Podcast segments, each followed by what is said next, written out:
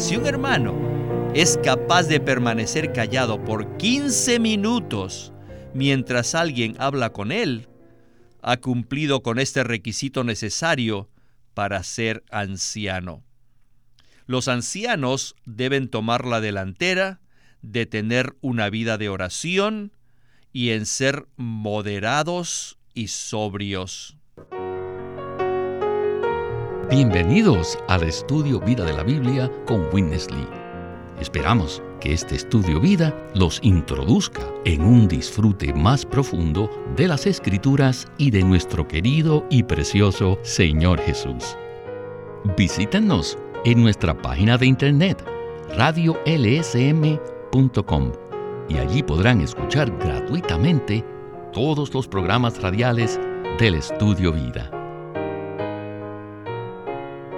En el capítulo 3 de Primera Timoteo, Pablo desarrolla el tema más crucial de toda la epístola.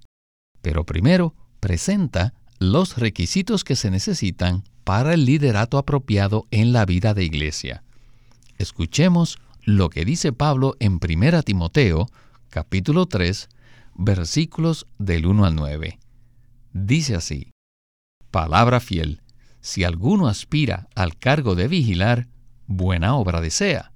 Es pues necesario que el que vigila sea irreprensible, marido de una sola mujer, moderado, sobrio, decoroso, hospedador, apto para enseñar, no dado al vino, no pendenciero, sino apacible, no contencioso, no amador del dinero, que gobierne bien su casa, que tenga a sus hijos en sujeción con toda dignidad pues el que no sabe gobernar su propia casa, ¿cómo cuidará de la iglesia de Dios?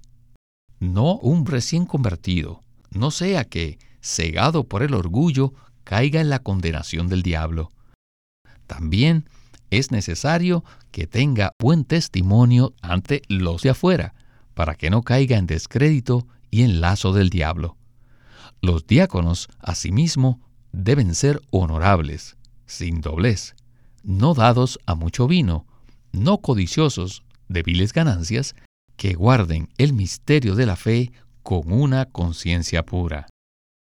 Sin duda, esta es una palabra muy sobria. El mensaje de hoy entonces se titula Los que vigilan y los diáconos, en relación con la administración de la Iglesia. Y para comentar sobre este mensaje tan interesante, nos acompaña Alberto Santiago. Bienvenido, Alberto. Muchas gracias por la invitación, hermano Víctor. En la esfera de la gracia, todos somos iguales, pues somos hermanos y hermanas en Cristo, o sea, hijos de Dios. Pero, con respecto a la administración de la iglesia, los versículos que acabo de leer nos presentan los requisitos necesarios para ser los ancianos y los diáconos en la iglesia. Ahora, Conforme a la Biblia, estos son los únicos dos cargos que hay en una iglesia local. ¿No es así? Eso es correcto. En la esfera de la gracia, todos somos iguales. Es decir, todos los creyentes somos hijos de Dios que poseen la vida eterna. Así que en la iglesia no hay rango, no hay posición, no hay jerarquía, no hay clero, ni hay laicado. Dios es nuestro Padre y todos nosotros somos sus hijos. Esta es la esfera de la gracia. Pero en cuanto a la administración o gobierno de la iglesia se refiere, sí hay algunos que toman la delantera. Por ejemplo, en el rebaño todos somos ovejas, pero hay algunas ovejas que van al frente, que llegan a ser ¿qué? los modelos, los patrones o los ejemplos que debemos seguir. Asimismo, los ancianos simplemente son las ovejas que van al frente. Y puesto que han alcanzado cierto grado de madurez en Cristo, ellos nos sirven de ejemplo y llevan cierta responsabilidad en cuanto a la administración de la iglesia. Los ancianos se encargan de cuidar de la iglesia y los diáconos, que son los servidores en la iglesia, sirven a la iglesia bajo la dirección de los ancianos.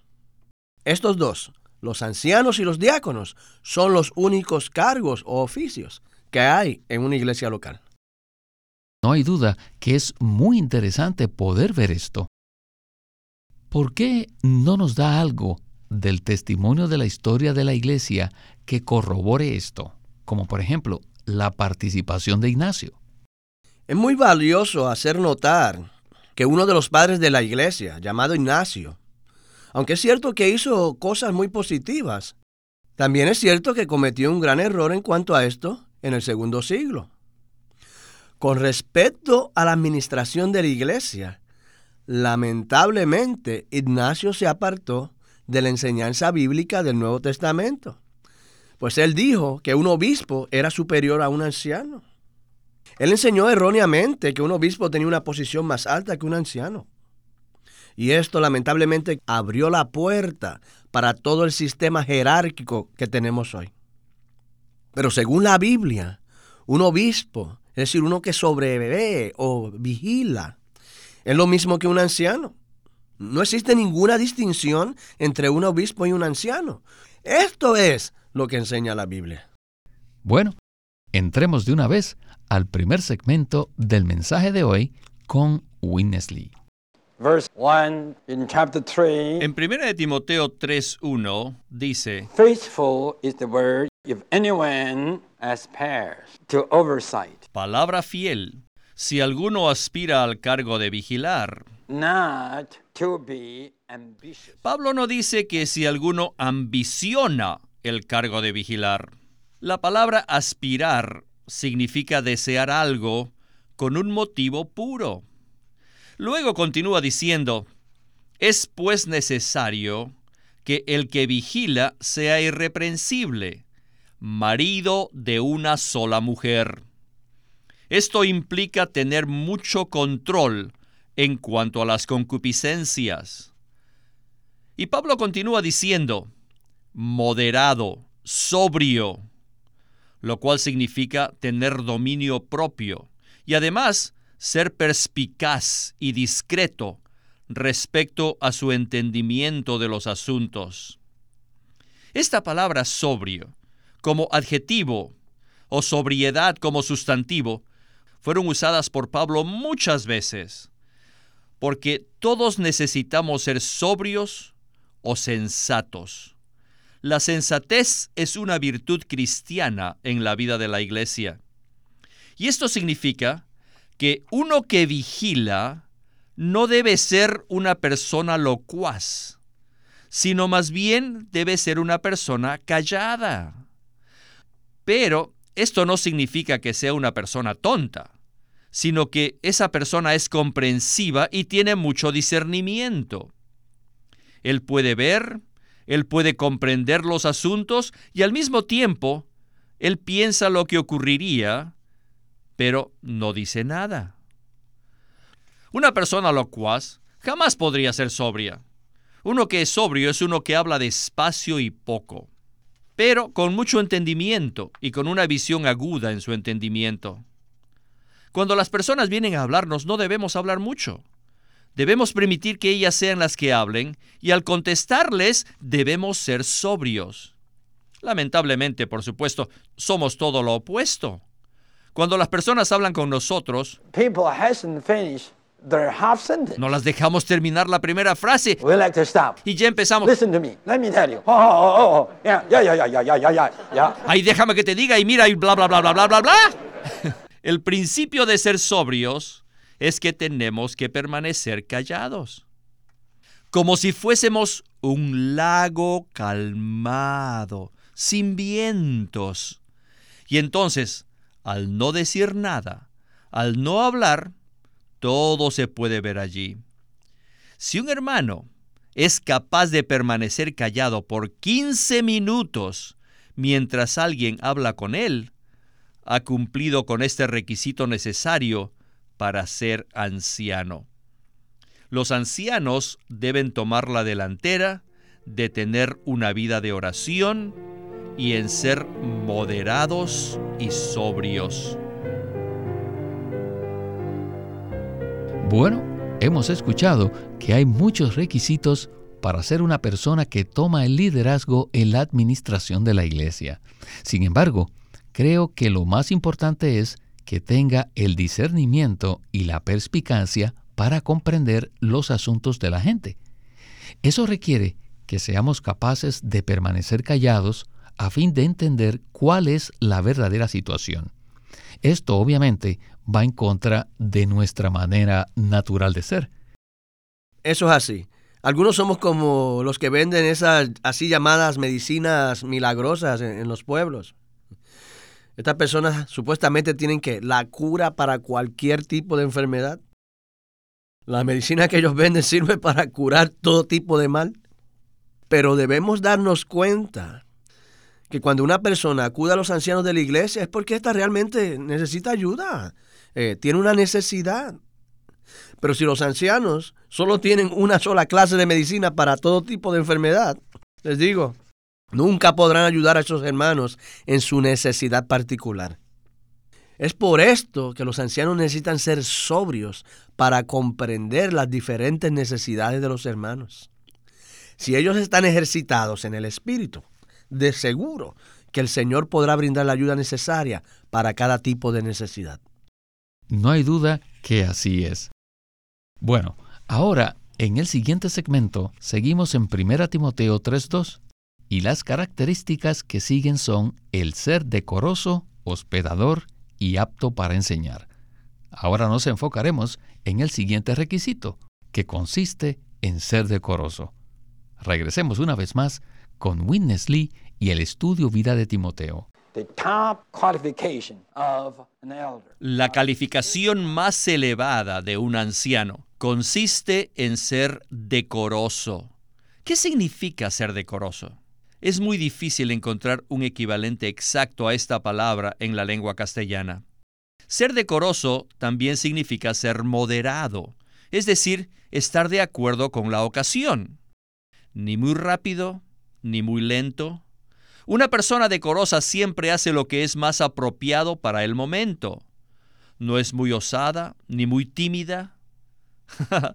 no es muy fácil, ¿verdad? No es fácil. Habla cuando tiene que hablar y calla cuando tiene que callar. También se ríe cuando es apropiado reírse. Y cuando no, no. En mi experiencia, no es muy sencillo, ¿verdad? La tarea más difícil que existe es ser un anciano. Un anciano debe ser decoroso aún en la manera que usa el teléfono. Por un lado, no debe hablar demasiado. Por otro, si su conversación es demasiado breve, podría ofender a la otra persona. Yo he practicado esto durante 47 años y les digo, no es muy sencillo. Los ancianos deben ser decorosos, aún en la manera como se cortan el cabello. No deben hacerlo ni muy largo, ni muy corto. Tener el cabello demasiado largo demasiado corto no es decoroso. Como verán, los requisitos para ser ancianos son muchos. A veces, la gente llama a los ancianos de su iglesia a las tres, pero no a las tres de la tarde, sino a las tres de la mañana. Si no contestan, no es decoroso. Así que, debido a que hay tantos requisitos que son tan difíciles de cumplir, oh, es que vano es que alguien ambicione ser anciano. Ahora sí entienden, ¿verdad? Oh, Lord Jesus. Oh, Señor Jesús. Los requisitos son increíbles. Así que los que tienen esta ambición sencillamente ignoran lo difícil que es ser anciano. No obstante, esta es una gran cosa y algo tremendo el poder tener esta aspiración. Sin embargo, esta también es una gran bendición para la iglesia, para la familia y para él mismo. Pues bien, Alberto, después de escuchar las palabras anteriores, creo que ninguno de nosotros ambicionaría ser anciano. Sin embargo, a pesar de que es un trabajo muy duro, ciertamente conlleva una gran bendición. Yo también creo lo mismo. Realmente la línea divisora entre aspirar a ser un anciano y ambicionar el ser un anciano es una línea muy finita. Por un lado, los hombres tienen la ambición de ser líderes, pero esto realmente no viene del Señor. Así que ellos necesitan deshacerse de esa ambición. Pero por el otro, Pablo le dice a Timoteo que todo el que aspira al cargo de vigilar buena obra desea. En otras palabras, el que tiene una aspiración con una motivación pura, eso es algo muy bueno a los ojos del Señor y se constituye, de hecho, en una bendición para la iglesia, para la familia y aún para él mismo. Sin embargo, si alguien tiene la ambición de ser anciano, es decir, hay una motivación impura detrás del asunto, entonces estará cometiendo un gravísimo error.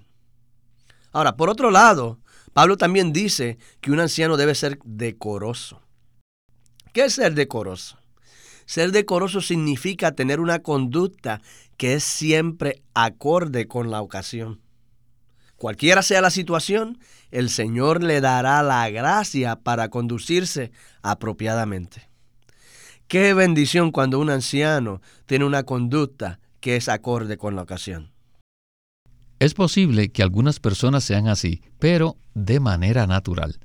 Sin embargo, la clave es que esta conducta se produzca como una consecuencia de permanecer en Cristo. Es muy difícil que una persona tenga una conducta que es acorde con cada situación. Para eso se requiere la gracia del Señor. Ciertamente lo es. En nuestro hombre natural es prácticamente imposible tener una conducta que sea acorde con cada situación. Muchas veces he orado, Señor, Señor, en esta situación, haz que yo sea decoroso. Yo no sé qué hacer. Señor, te necesito que me capacites y pueda tener que una conducta que esté de acuerdo con esta situación tan difícil. Amén. Bueno, ahora Pablo continúa dando los requisitos para los diáconos, que son prácticamente los mismos requisitos que el de los ancianos. Por tanto, el requisito en 1 Timoteo 3.9 se aplica a todos nosotros. Escuchemos entonces el segmento final del estudio vida de hoy con Witness Lee. El versículo 9 dice, que guarden el misterio de la fe con una conciencia pura. Esta es una gran frase, que guarden el misterio de la fe. Aquí no estoy hablando de la fe subjetiva, sino de la fe objetiva. Es decir, se refiere a las cosas en las que creemos, las cosas que constituyen el contenido de la economía neotestamentaria de Dios. Y el misterio de la fe es principalmente Cristo como el misterio de Dios y la iglesia como el misterio de Cristo. Todos los diáconos de una iglesia local deben conocer cabalmente este misterio. Pero, ¿por qué? Porque si no conocen esto, su servicio tendrá un nivel muy bajo. Y por el contrario, si conocen esto, la norma de su servicio será elevada. Miren, hace algunos años estuve en Londres y me llevaron a visitar el Palacio Real.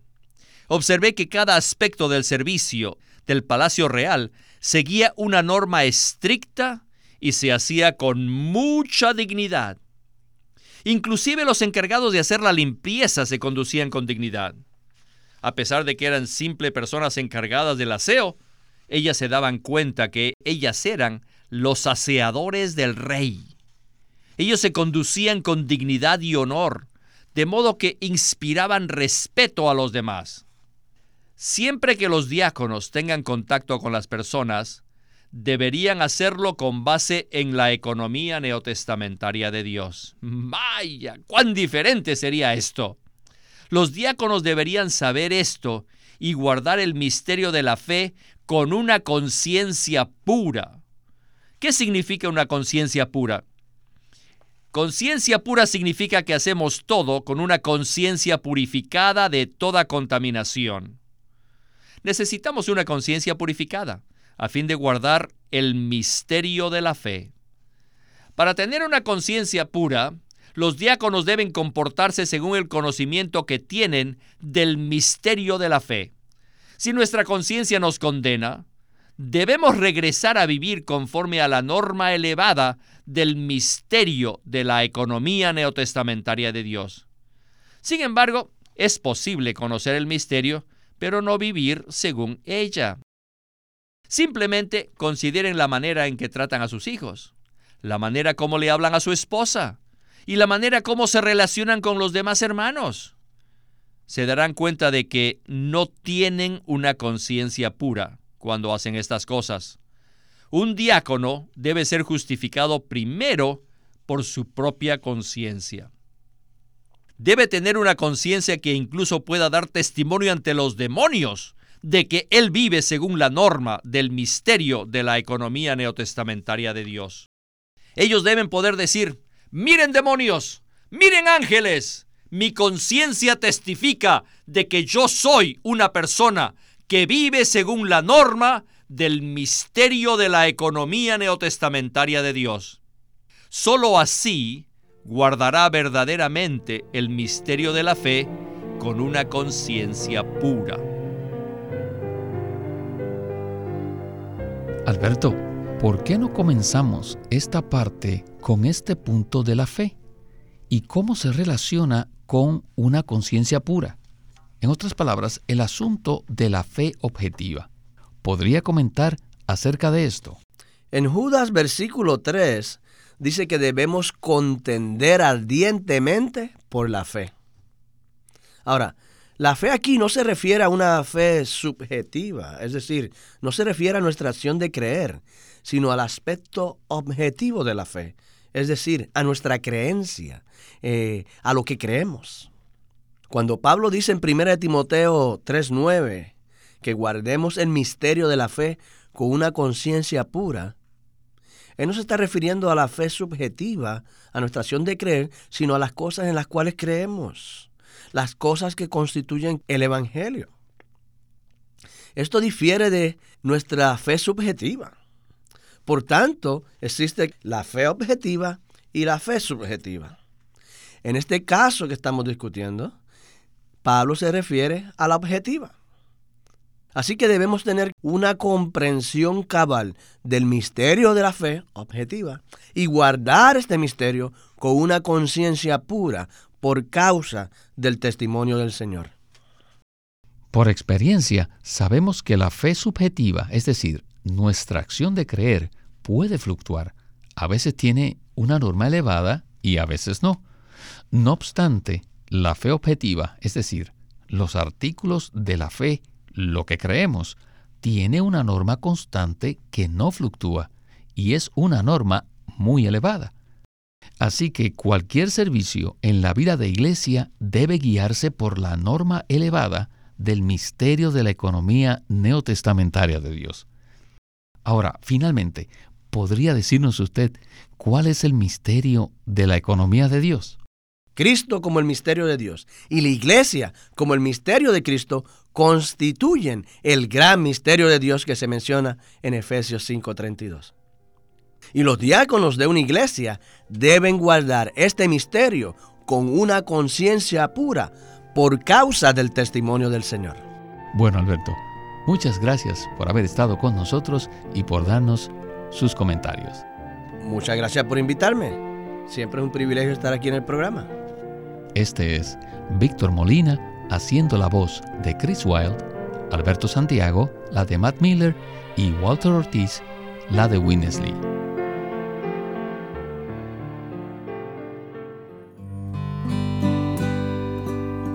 El estudio Vida de la Biblia es una producción de Living Stream Ministry que presenta el ministerio de Watchman Nee y Winnesley.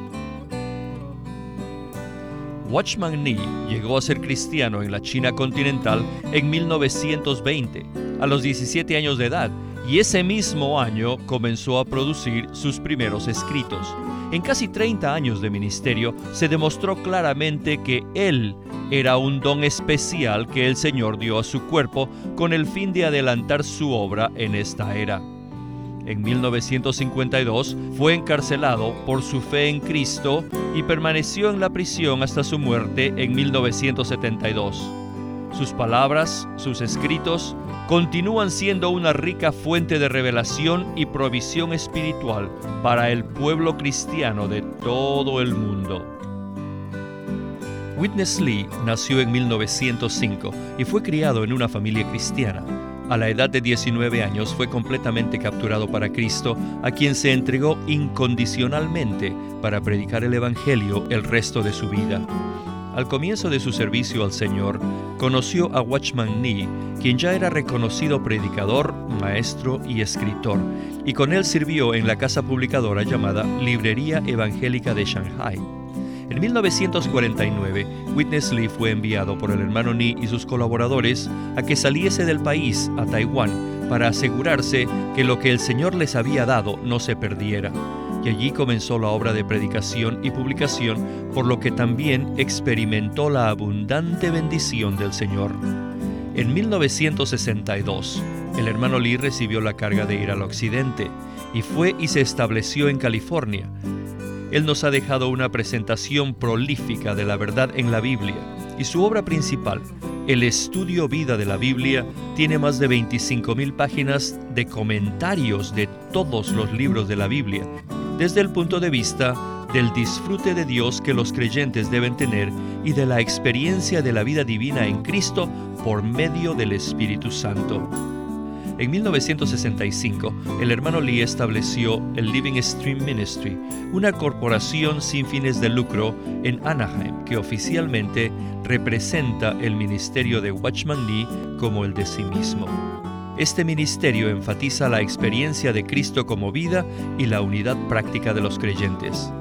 Este énfasis llevó a las iglesias bajo su cuidado a que crezcan en la vida cristiana y su función en el cuerpo de Cristo él tenía la convicción de que la meta de Dios no es tener solo grupos o fraternalismos cristianos, sino el cuerpo de Cristo. Con el tiempo, los creyentes se reunieron simplemente como las iglesias en su localidad como respuesta a esta convicción. Queremos animarlos a que visiten nuestra página de internet libroslsm.com. Allí encontrarán los libros impresos del ministerio de Watchman Nee y Witness Lee, la Santa Biblia versión recobro con sus notas explicativas y también encontrarán folletos, himnos, varias publicaciones periódicas y libros en formato electrónico. Por favor, visite nuestra página de internet libroslsm.com. Una vez más, libroslsm.com. Llámenos a nuestro teléfono gratuito 1-800-810-1149. 1-800-810-1149. Además, si desean, pueden comunicarse con nosotros enviándonos un correo electrónico a estudiovida.lsm.org. Una vez más, estudiovida.lsm.org www.ecc.org.